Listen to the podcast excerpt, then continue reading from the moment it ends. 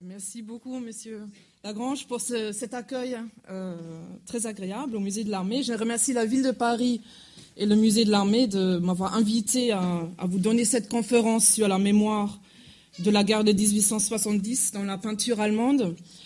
Donc, je fais une petite préambule, et donc vous l'entendez tout de suite, j'ai un accent. Monsieur Lagrange a expliqué pourquoi. C'est euh, le français ma troisième langue étrangère que j'ai appris à l'école.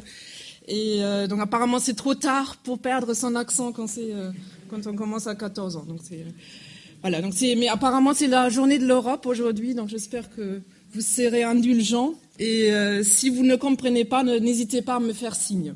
En Allemagne comme en France, la mémoire de la guerre de 1870-71 a été largement éclipsée par celle des deux guerres mondiales, conflits autrement plus destructeurs et meurtriers.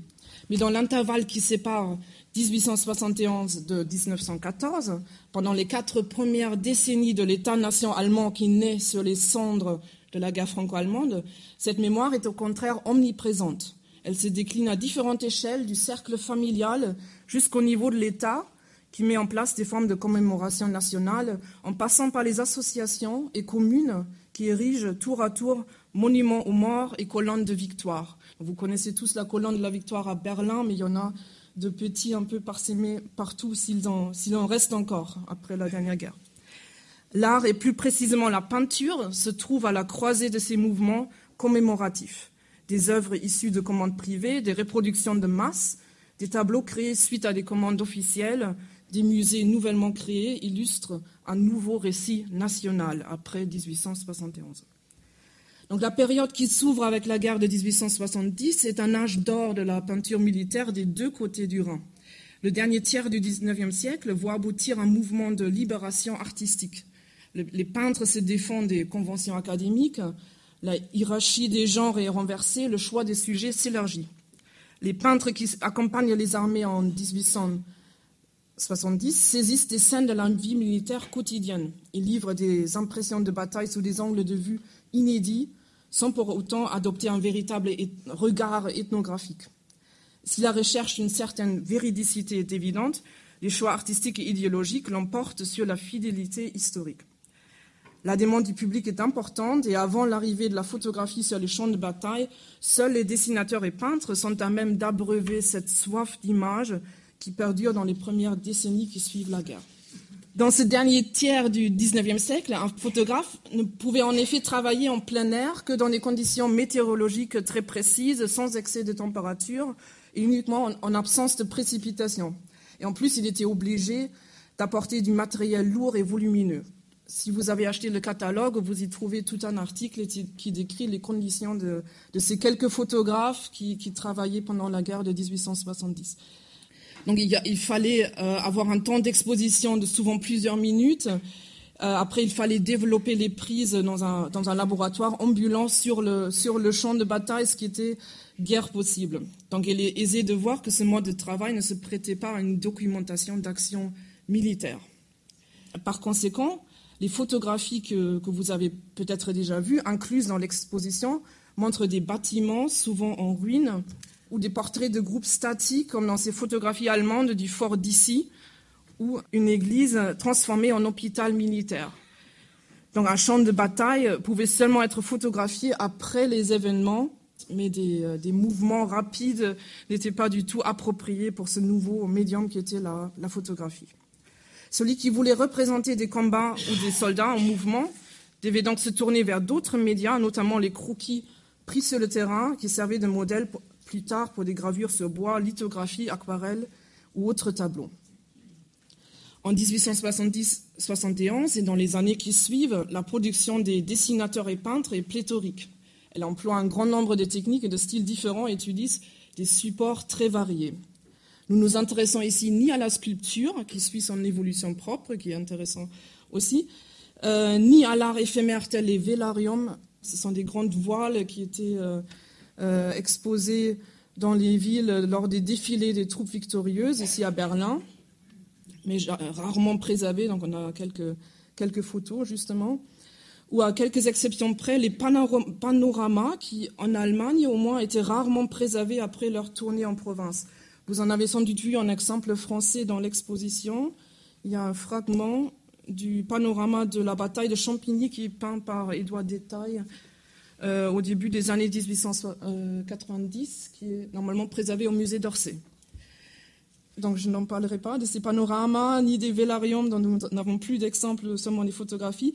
Mais je laisserai aussi de côté l'art véritablement populaire, par exemple l'équivalent allemand des images d'Épinal, qui étaient les Neuruppiner Bilderbogen, pour ceux d'entre vous qui ont fait un peu d'allemand.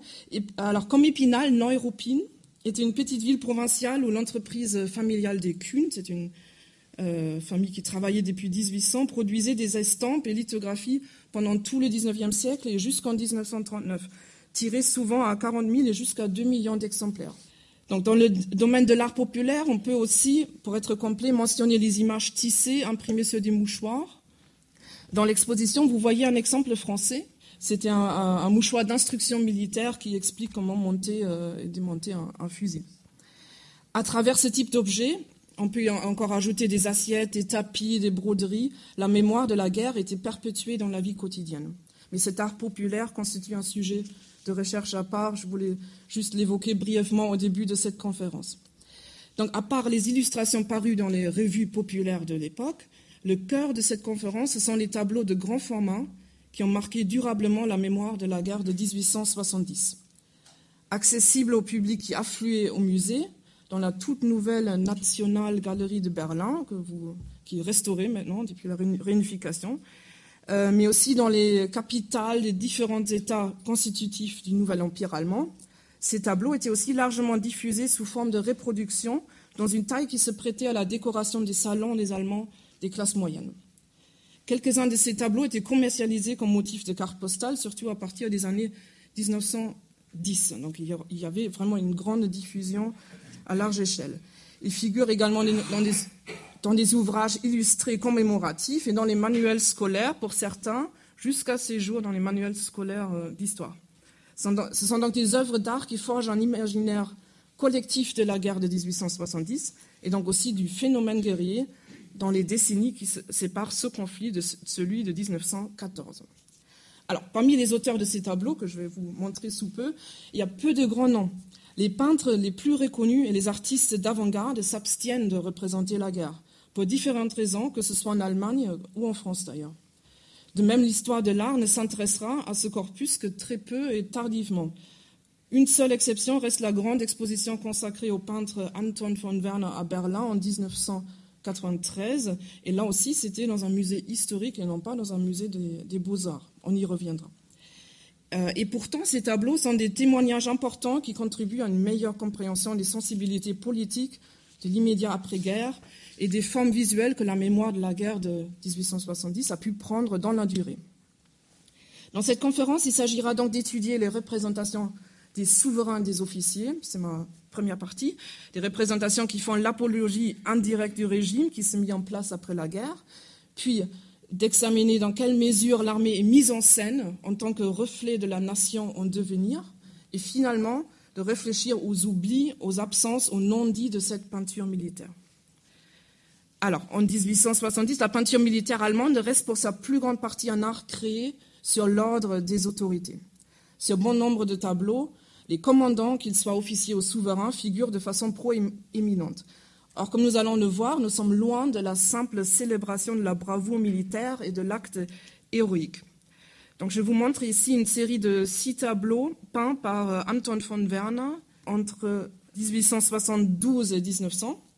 Cette série permet de dégager les différents comportements et facettes des, des officiers et chefs de guerre qui étaient soulignés dans la construction mémorielle après 1870.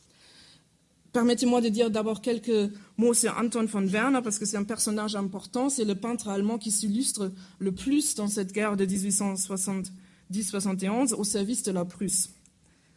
Euh, il est né en 1843, vous voyez, à, Francfort sur l'Oder, dans l'Est. Il est fils d'un menuisier.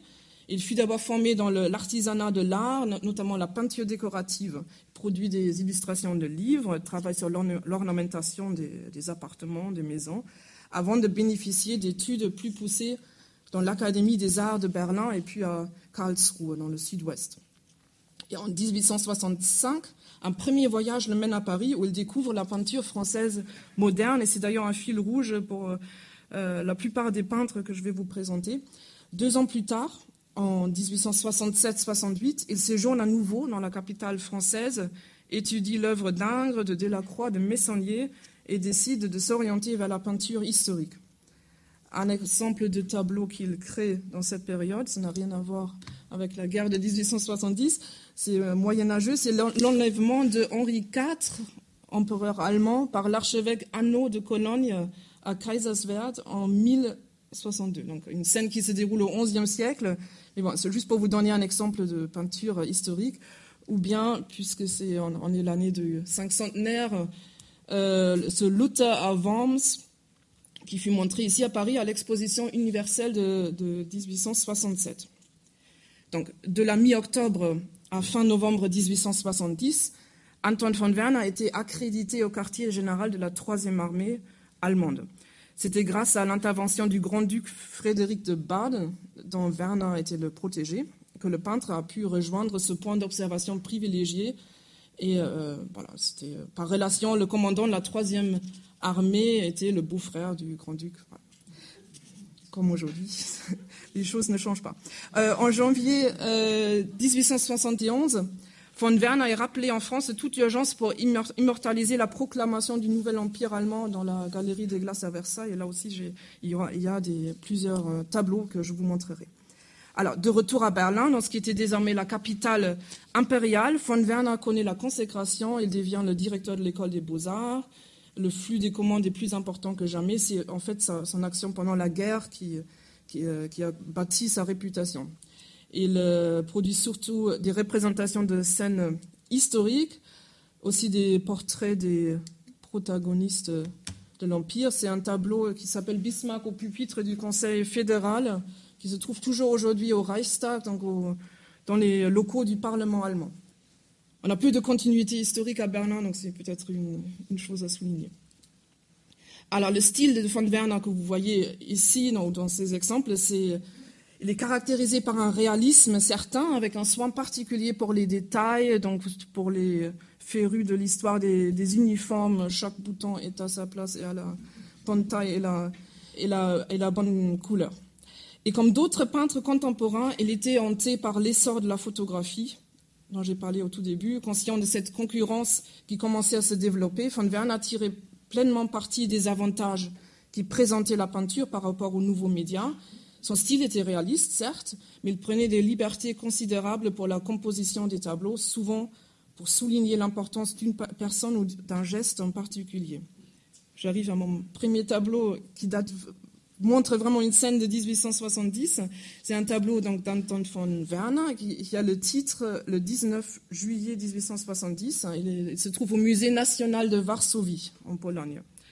Donc, ce que nous voyons ici, c'est le roi de Prusse Guillaume Ier qui a déjà mis son uniforme le jour de la déclaration de guerre par la France. C'est le 19 juillet 1870. Et c'est également l'anniversaire de la mort de la mère de Guillaume, la reine Louise, qui avait subi l'occupation de la Prusse par les troupes napoléoniennes au début du siècle. Donc Guillaume, ce jour de la déclaration de guerre, se rend au mausolée du parc du château de Charlottenburg à Berlin où se trouvent les tombeaux de ses parents. Et von Werner met en scène une, sorte de communion spirituelle entre la, mère et son fils, presque comme un dialogue qui s'installe entre les deux figures. En réalité, le prince héritier était également présent, il n'est pas inclus dans la composition de l'image. Et le tombeau du père, comme vous voyez, est aussi plongé dans une pénombre, faisant ressortir de façon encore plus poignante la figure de la mère qui, semble donner la bénédiction au fils qui partira en guerre suite à cette nouvelle, entre guillemets, provocation française. La mise en scène, cette mise en scène très étudiée place la guerre de 1870 dans un temps long, comme une continuation des guerres dites de libération des années 1813-15. Donc ce tableau forme une paire avec un autre, également de Anton von Werner, qu'il qui a peint neuf ans plus tard, en 1800 90, qui se trouve maintenant dans le château des Hohenzollern, donc la dynastie euh, prussienne qui se trouve dans le Württemberg et pas du tout euh, près de Berlin. Euh, et ce tableau représente une scène qui s'est déroulée le 4 août 1870 après la bataille de Wissembourg.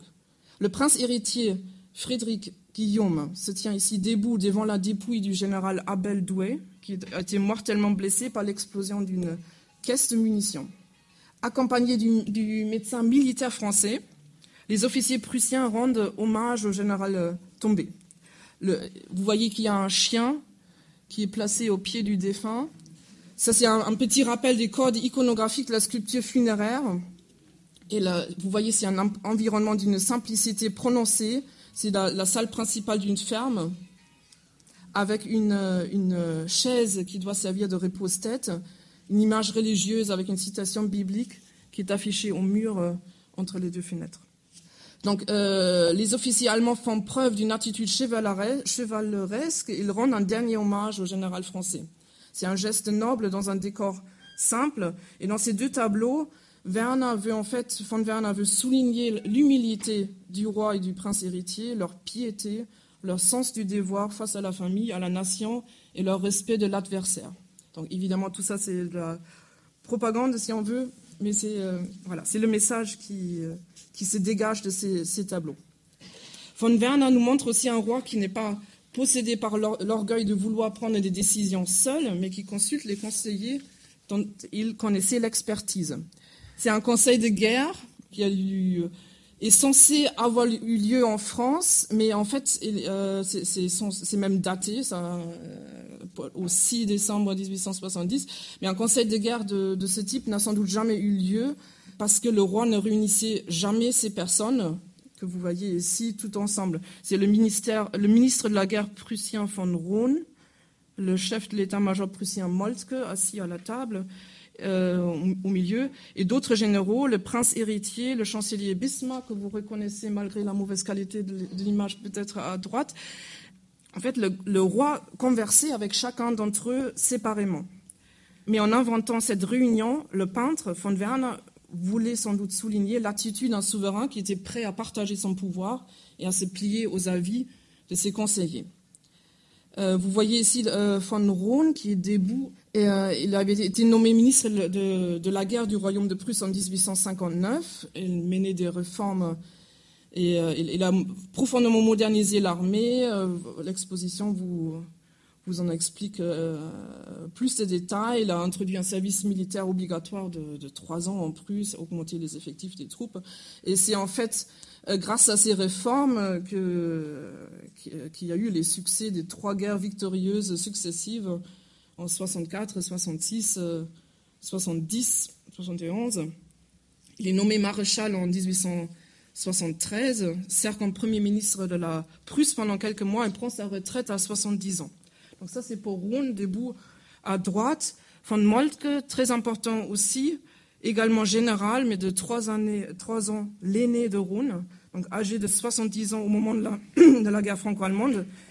Il était le chef d'état-major prussien euh, depuis 1966, euh, généralement considéré comme un génie stratégique, comme vous savez sans doute, notamment dans le domaine de la logistique où il a euh, utilisé les chemins de fer, etc.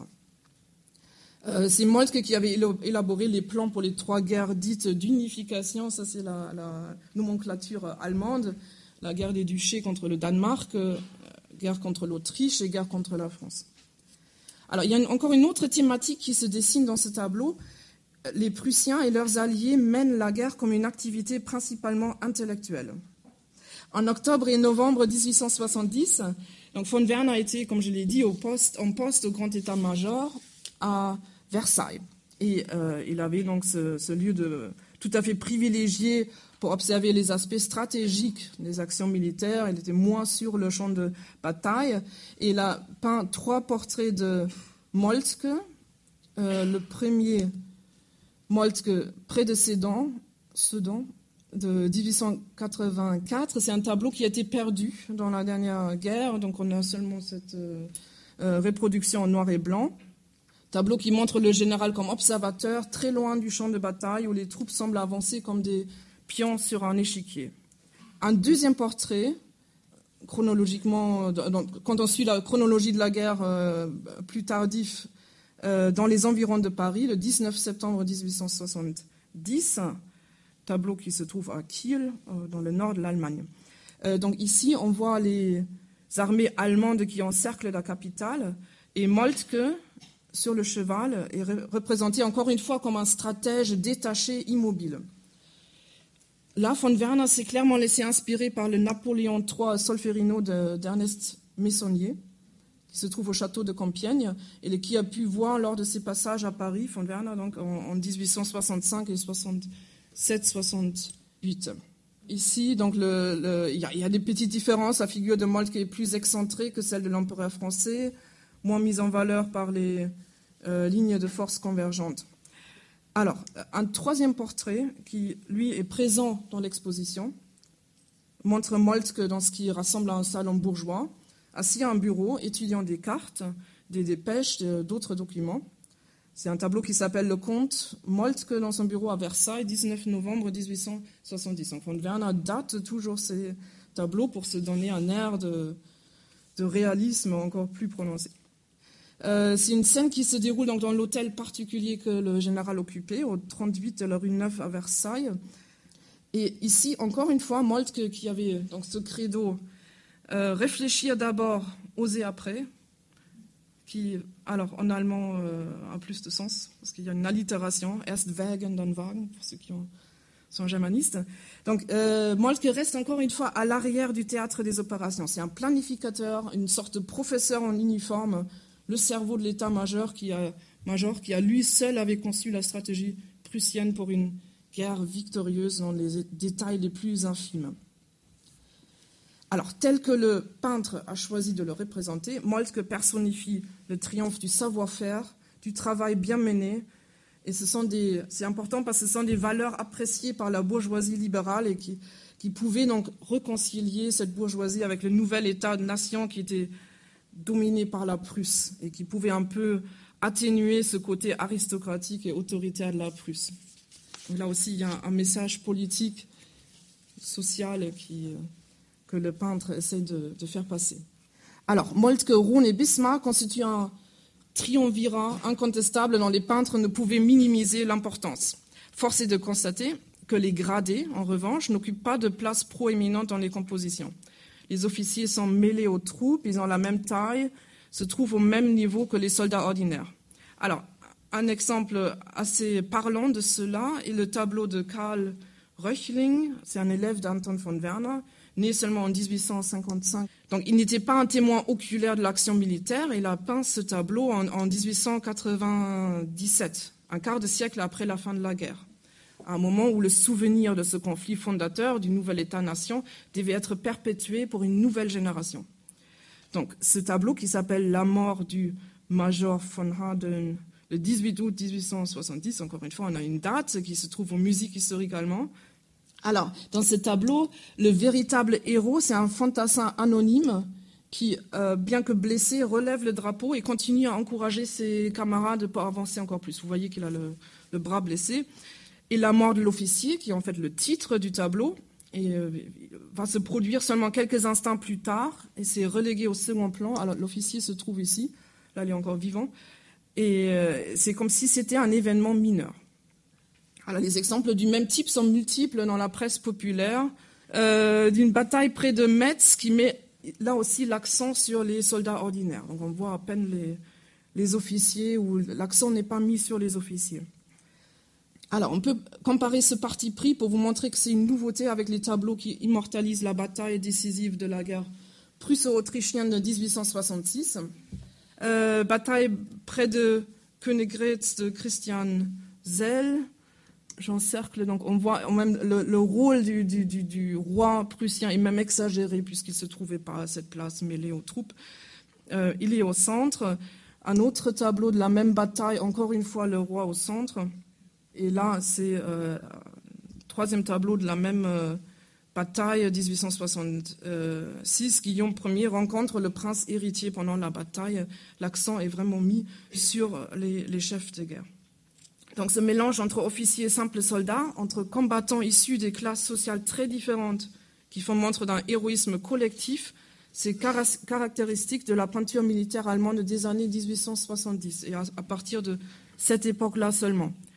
Ce syncrétisme social déteint aussi sur les images de la famille royale de Prusse en guerre. Donc là, je fais référence à une autre œuvre qui se trouve dans l'exposition, le seul tableau que le grand peintre berlinois Adolf von Menzel, seul tableau fini, euh, Adolf von Menzel consacre aux événements de 1870. Rapidement, quelques mots sur Adolf von Menzel, qui est l'un des plus grands peintres allemands du 19e euh, siècle, né en 1815 à Breslau, en Silésie. Il apprend la lithographie dans l'imprimerie de son père à Berlin. Euh, là, vous voyez un autoportrait euh, bien plus tard, dessiné en 1876, quand il avait 61 ans. En 1832, à la mort de son père, Adolphe, alors âgé de 17 ans, assume la direction de l'entreprise familiale. C'est en fait un personnage tout à fait étonnant. Et en 1837, il commence à peindre et il s'illustre surtout dans le domaine de la peinture historique, en se spécialisant sur l'époque de Frédéric le Grand. Donc Menzel prend aussi position, et ça c'est complètement unique dans, l'histoire de la peinture allemande, il prend position pour la révolution avortée de 1848, qui a failli instaurer une monarchie constitutionnelle en Allemagne, et on aurait peut-être évité la guerre franco-allemande.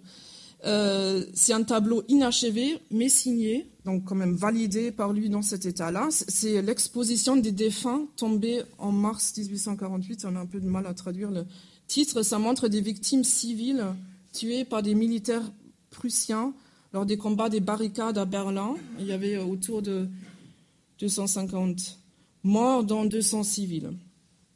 Et c'est l'un des rares peintres à avoir représenté cette scène à l'époque même. En 1855, il entreprend son premier voyage à Paris.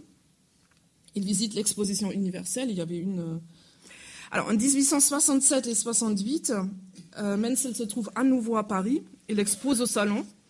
il peint des scènes de rue et dans, les parcs parisiens que je n'ai pas reproduit ici.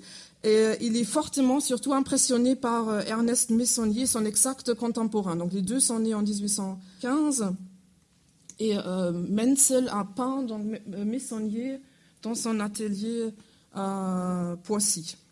Euh, dans les années qui suivent la guerre franco-allemande, donc là il produit très peu, ou, rien, quasiment rien sur la guerre, il crée ce qui sera peut-être son œuvre la plus importante, la Forge. Donc c'est probablement la première œuvre d'art européenne qui représente l'industrialisation. Et euh, c'est un tableau qu'il expose aussi à Paris. Et la consécration internationale, c'est qu'on lui euh, consacre donc une exposition à Paris en, 1885, ce qui pour un peintre allemand à l'époque est vraiment extraordinaire. Donc, toujours à distance des autorités prussiennes et maintenant impériales, il participe aussi à l'exposition universelle de 1889, malgré l'interdiction de Bismarck à tous les peintres allemands ou artistes allemands d'y participer ce qui est intéressant de noter, c'est que tout comme euh, Menzel, et bien qu'il ait personnellement participé à la défense de Paris, Ernest Messonnier a aussi très peu représenté la guerre franco-allemande. Sa seule œuvre qui se réfère à l'événement, c'est cette allégorie du siège de Paris. Je reviens au tableau de Adolf von Menzel, le départ du roi Guillaume Ier vers l'armée, 31 juillet 1870. Euh, et ce tableau montre le roi et la reine dans un carrosse relativement simple, mêlé à la foule et à peine visible. Le visage, ça vous pouvez encore moins le voir, le visage de la reine Augusta. Elle est, cachée derrière un mouchoir. Elle est peut-être en pleurs. C'est l'interprétation qu'on en a euh, faite, en pensant à ses fils déjà partis vers le front, ou euh, pacifiste et francophile, elle déplore euh, les débuts des hostilités tout court. Alors en 1870, le roi Guillaume est âgé de 73 ans. Il suit l'armée, il assiste aux batailles de Gravelotte et, euh, Sedan en août et en septembre, et puis il s'installe à Versailles début octobre pour observer le siège de Paris. Euh, on peut proposer une lecture conjointe de ce tableau avec un autre, peint par Anton von Werner. Ce tableau montre l'arrivée du roi, donc là on est, on est, plus avancé dans le voyage vers la France. Le roi Guillaume arrive à Saarbrück le 8 août 1870, suite à la libération de la ville. C'est un tableau qui date de 1877. C'était le projet, un projet pour une fresque murale dans euh, le nouveau hôtel de la ville de Saarbrück. Les deux œuvres soulignent le fait que la guerre renvoyait tous les membres de la société à leur humanité commune et qu'elle agissait comme un creuset qui nivelle les disparités sociales. Donc à Berlin, dans la foule dans laquelle se fonde le couple royal, la foule est composite. Et sur le tableau de Saarbrück, on reconnaît aussi des citoyens de, différentes conditions sociales. Il y a un forgeron, un boulanger, une infirmière avec le panier, euh, qui, qui était même un personnage historique, euh, à côté des notables de la ville. Donc c'est ça le message qu'on a voulu euh, voir dans, dans, dans ce tableau. Il existe un autre type de mélange que la peinture met soigneusement en scène, et c'est celui des Allemands du Nord et Allemands du Sud. La troisième armée euh, se prêtait particulièrement à, une célébration de cette nouvelle unité formée des Prussiens, Bavarois, Silésiens, soldats de Hesse, de Bade, du Württemberg, etc. Au début de la guerre, la troisième armée se bat à Wissembourg le 4 août, à Fröschwiller le 6 août, puis elle contourne Metz au, sud avant de converger avec les deux autres armées, première et deuxième armée, à Sedan. Et la scène la plus célèbre de cette. Euh, euh, c'était encore une fois le roi un peu caché, j'ai oublié. La scène la plus célèbre de cette troisième armée, communion entre Allemands de différentes origines, a été représentée par un peintre militaire euh, bavarois, Louis Braun, c'est un tableau qui s'appelle Combat près de Stürzelbronn, ça doit être en Alsace. Euh, on voit ici un chevau léger bavarois qui sauve un hussard prussien. C'est un épisode qui s'est vraiment déroulé le 1er août 1870 et qui a été immédiatement interprété comme un signe de la nouvelle fraternité des armes entre Bavarois et Prussiens qui, seulement quatre ans avant, s'étaient affrontés dans la guerre prusso-autrichienne. Alors si on les regarde de plus près, ce mélange d'uniformes de différents États allemands se retrouve dans d'autres tableaux, ici dans le Moltke près de Paris, que nous, avons déjà vu. Donc il y a un groupe de soldats qui, jouent au dé ensemble et qui portent euh, des uniformes différents, de Württemberg, de Bavière et de Prusse. Alors, les peintres allemands s'empressent euh, d'illustrer la fraternité des armes qui euh, depuis la guerre de 1870-71, unissait les Allemagnes au pluriel, car en 1870, le titre de l'exposition y fait allusion, l'Allemagne était toujours plurielle politiquement et culturellement. L'armée préfigure ainsi la nouvelle nation unifiée qui prend forme politiquement lors de la proclamation de l'Empire dans la galerie des glaces du château de Versailles, peinte en trois versions différentes par Anton von Werner, qui arrive à Versailles le 15 janvier 1871, seulement trois jours avant la proclamation. il avait très peu de temps pour faire toutes les esquisses des, différents portraits euh, qu'il voulait incorporer. Première version qui n'existe plus, qui est inspirée euh, par un, d'ailleurs aussi par un peintre français, Eugène Devaria. Euh, c'est le tableau qui s'appelle Le roi Louis-Philippe Ier prête serment de maintenir la charte de 1830 le 9 août 1830. C'est un tableau que von Werner a pu voir dans ce même château de Versailles. Aussi, en fait, il cherchait un modèle pour un, serment où il n'y a pas de couronnement. Donc, c'est ce modèle qu'il a, trouvé.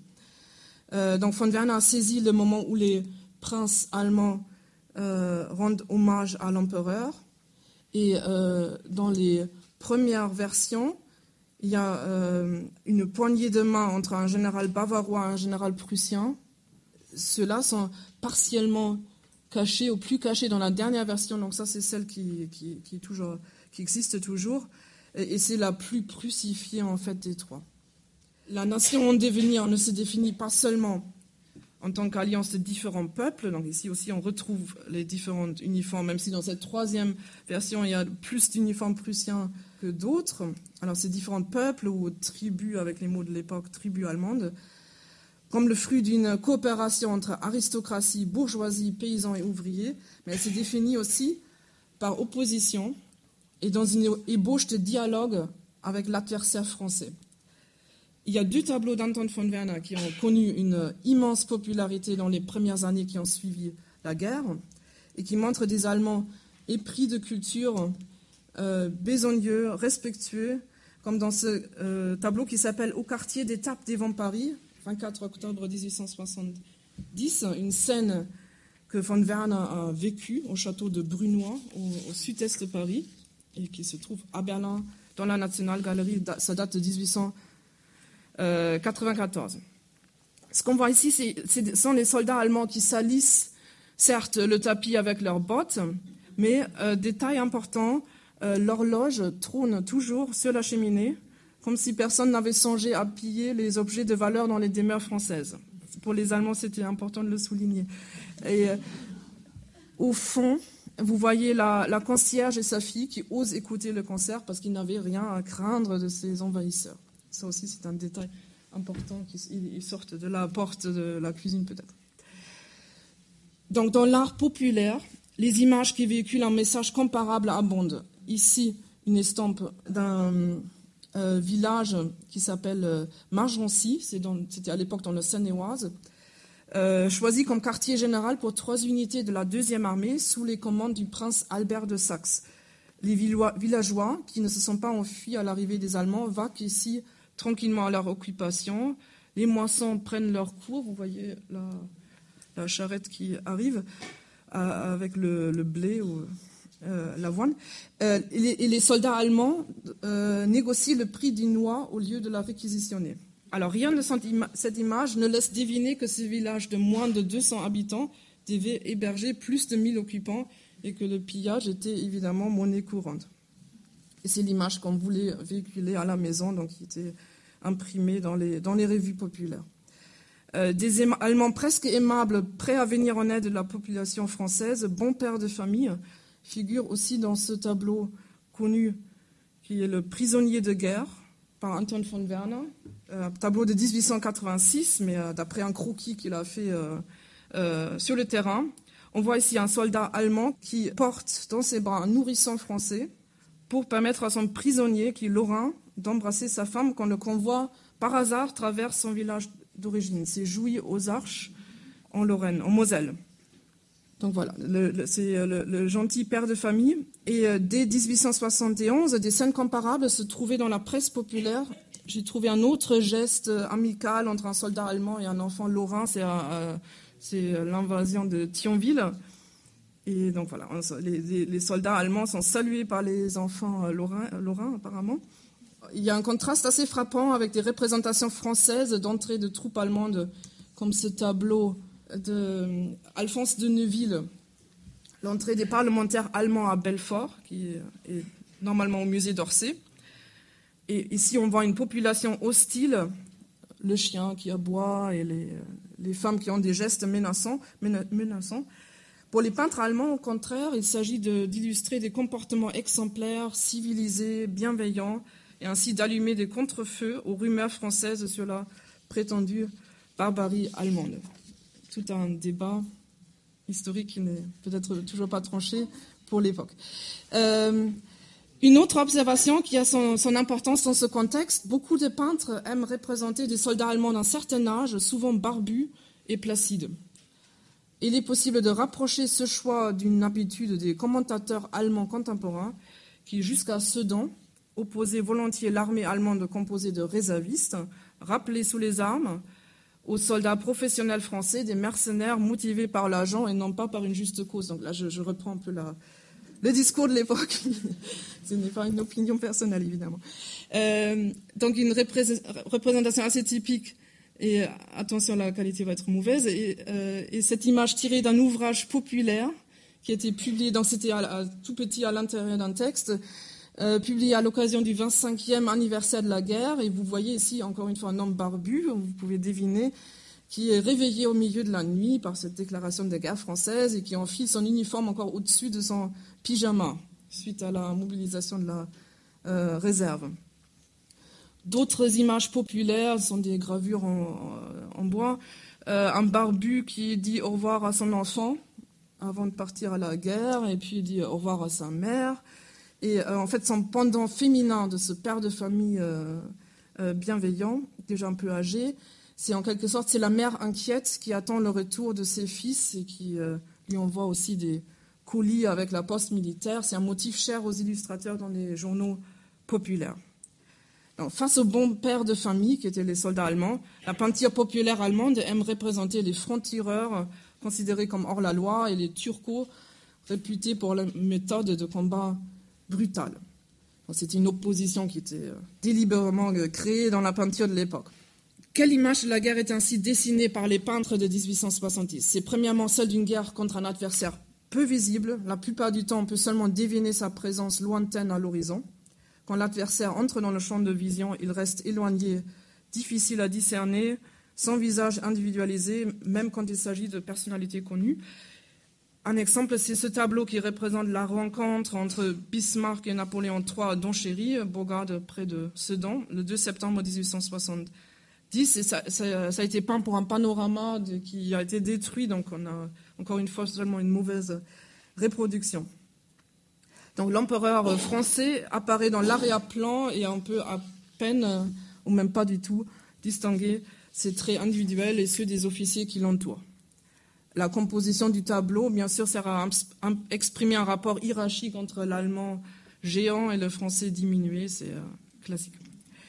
Que l'ennemi soit éloigné s'explique non seulement par des choix artistiques, mais par la réalité d'une guerre dans laquelle le, champ de bataille s'élargit et le contact physique avec l'ennemi devient plus rare. 1870-71 étant une guerre dominée par l'artillerie. Depuis la dernière guerre où les Français et les Allemands s'étaient affrontés, depuis donc la guerre de libération, qu'on appelle libération en Allemagne de 1813-15, des progrès technologiques considérables avaient été faits. Chemins de fer et télégraphes sont devenus des éléments logistiques essentiels qui pèsent dans la stratégie allemande. En 1871, des canons prussiens à haute cadence et à longue portée affrontent des troupes françaises armées de mitrailleuses. Or, les peintres font preuve de conservatisme. Quelques allusions au télégraphe, ou aussi les dépêches sur le bureau de Moltke qui sont arrivées par télégraphe, mais les actions de la cavalerie, ça, ce sont les seules allusions qui sont un peu faites au progrès technologique. Sinon, les actions de la cavalerie et de l'infanterie restent plus pittoresques, alors que les batailles gagnées par une artillerie performante sont difficiles à représenter. Le conservatisme des images qui nie l'aspect technologique, le côté industriel de la guerre, ce conservatisme, qui se retrouve d'ailleurs dans le débat public de l'époque, qui lui aussi fait l'impasse sur la technologie, évoque un conflit dans lequel le savoir-faire, la prévoyance, la constance l'emportent. Ce sont des vertus nationales plutôt, plutôt qu'une simple supériorité technique. Alors, si les moyens techniques des armées allemandes sont largement passés sous silence, si l'ennemi est peu visible, le paysage français, c'est presque mon dernier point, prend quant à lui une grande place sur les tableaux. On peut distinguer au moins trois types de paysages. Des paysages symboliques, comme par exemple le Rhin qui est franchi ensemble par les armées allemandes du sud et du nord, qui réclament ce fleuve frontalier pour leur nation, ou aussi des, images des ruines françaises, notamment les ruines du château de Saint-Cloud, détruit par des tirs français, au moins dans la version allemande de l'histoire, euh, le 13 octobre 1870. Donc euh, Saint-Cloud, c'était un quartier général pour euh, l'armée allemande. Et c'est un château qui a une double valeur symbolique parce que c'est ici que Napoléon III avait signé la déclaration de guerre à la Prusse en juillet. Encore une fois, les lettres, les mémoires et aussi les images euh, souligne le fait que les Allemands euh, auraient euh, respecté le château, pas touché aux meubles, etc. Et que finalement, ce sont des tirs français du Mont Valérien qui ont détruit ce château incendié, les Français qui l'auraient pillé eux-mêmes. Voilà, c'est encore une fois les ruines de, Saint-Cloud. Donc les, scènes sont choisies pour, pour véhiculer un message particulier. Deuxième catégorie, après ces paysages un peu symboliques, des paysages romantiques qui reflètent l'humeur des troupes, comme dans cet exemple, la mélancolie et le dépit d'une armée qui continue à se battre dans une guerre qui semble se prolonger inutilement. Euh, c'est un tableau qui s'appelle Transport de prisonniers après la prise de Metz, propriété de, la National Gallery, maintenant exposée dans la ville de, de Kassel. Un tableau qu'on peut comparer à celui-là de Pierre Lagarde, la retraite qui se trouve au musée d'Orsay. Et euh, on peut encore les reprocher ces deux tableaux un peu mélancoliques euh, à un autre qui a été, lui, intégré dans l'exposition, la montée des couleurs allemandes au fort de Vanves le 19 janvier 1871 par un peintre allemand qui s'appelle Eugen Adam. Euh, ça a été prêté par le musée de l'armée bavarois à Ingolstadt, en, Bavière. Et c'est une scène qui se déroule à la fin janvier 1871. Après l'armistice, les forts autour de Paris sont remis aux Allemands. Et les soldats bavarois apparaissent étrangement mélancoliques, fatigués, peu enthousiastes à ce lendemain de la proclamation de l'Empire allemand. Le tableau a d'ailleurs été critiqué en Allemagne pour son manque de patriotisme et d'enthousiasme. Alors, contrairement à ce qu'on peut lire parfois, toute la peinture allemande ne diffusait donc pas une image uniforme d'une guerre courte, fraîche et joyeuse, même si ça reste le thème principal. Troisième type, des paysages esthétiques qui permettent aux peintres de mettre en valeur leur talent spécifique. Il y avait des peintres spécialisés dans la représentation des cours d'eau, des cieux dramatiques, de la neige. Pour la neige, j'ai choisi une série d'exemples qui représentent des scènes qui se sont déroulées dans mon département d'adoption, donc le Loiret. Euh, un théâtre assez important de la guerre de 1870 qui est euh, un peu moins présent dans cette exposition parisienne. Donc euh, ici, c'est le prince Frédéric Charles pendant les jours des vents Orléans. voilà, donc c'était toute une spécialité de pouvoir représenter les différentes nuances de la neige. Et voilà, et plusieurs peintres étaient spécialisés sur cela. Euh, c'est trop mauvais, je ne vais même pas euh, commenter. Euh, si vous connaissez la place du, du Martre à Orléans, donc vous reconnaissez la statue de, de, Jeanne d'Arc. Donc ça, c'est une, aquarelle d'Henri Chappe, qui est originaire d'Orléans, et donc cette fois un peintre français, mais voilà. Donc il y, a, il y, a, beaucoup de ces paysages hivernaux dans l'exposition. dans la même veine, il y a un paysage hivernal avec trois houlans, euh, par Christian Zell, un peintre qui est né en 1831 près d'Hambourg, spécialisé dans les scènes militaires, surtout la guerre de, 30 ans. Mais lui suivait les troupes prussiennes dans la guerre des, duchés de 1864, donc au Danemark, la guerre contre l'Autriche, et aussi en, 1870-71. Donc on a euh, un bon nombre de tableaux euh, de lui. Euh, c'est un peintre qui aimait bien les petits, épisodes qui pouvaient se dérouler dans les marges entre deux euh, batailles. Des motifs comparables se trouvent aussi dans les revues populaires, par exemple ce Noël des Oulans devant Paris, qui souligne encore une fois la désolation et l'abnégation des combattants. Alors, j'ai une euh, petite parenthèse. Il y a d'ailleurs tout, un imaginaire populaire autour de cette fête de Noël 1870. Vous, savez, tout l'investissement émotionnel que les Allemands ont toujours pour la fête de Noël. Et c'est une, source de nostalgie dans les mémoires et dans les lettres également qui ont été euh, préservées. Et vous voyez ici donc une représentation de Noël dans l'hôpital militaire qui était installé au château de Versailles qui était donc euh, reproduit en, masse et qui touchait donc euh, visiblement euh, une corde dans, les sensibilités allemandes de l'époque. Noël loin de la famille, mais avec donc, le sapin de Noël qui apparemment a fait sa première apparition en France à, cette époque. Donc, dans l'exposition, vous voyez une, photo de ces mêmes salles donc, dans le château de Versailles transformé en hôpital militaire. Ces paysages plaisent au public, ils bénéficient d'un engouement bourgeois pour la peinture paysagiste qui date d'avant la guerre et qui s'intensifie encore avec la mode des panoramas, dont nous avons malheureusement très peu d'exemplaires préservés. Les paysages entrent aussi en résonance avec des récits de guerre qui décrivent l'expérience de la guerre comme un voyage éducatif. C'est assez étonnant, donc il y a beaucoup de, de récits de voyages initiatiques, éducatifs, où on découvre un peu la, civilisation française et la culture, etc. En conclusion, ces, tableaux devenus pour certains euh, extrêmement célèbres en Allemagne, diffusés sous forme de reproduction dans plusieurs milliers d'exemplaires jusque dans les années 1910, montrent une guerre dans laquelle les caractéristiques nationales se révèlent, des vertus nationales incarnées d'abord par les commandants, mais aussi par les simples soldats. Une guerre qui, dès les premiers combats, devient un creuset dans lequel se forge une nouvelle nation solidaire, oublieuse des différences sociales et géographiques. Une guerre presque sans violence, finalement, où les blessés ne saignent pas, où les prisonniers ne souffrent pas, où les morts semblent dormir. Un conflit dans lequel la violence est marginalisée dans une stratégie d'évitement qui débouche sur une vision euphémisée de la guerre et qui tranche assez sensiblement avec la peinture de guerre française de l'époque. Les combats sont transformés en promenades dans les paysages, avec un adversaire absent ou lointain. Le fait guerrier est souvent banalisé, voire nié. Quand moins d'un demi-siècle plus tard, la guerre éclatera à nouveau entre la France et l'Allemagne, les tableaux de 1870 n'auront préparé en rien les spectateurs au carnage qui les attendait.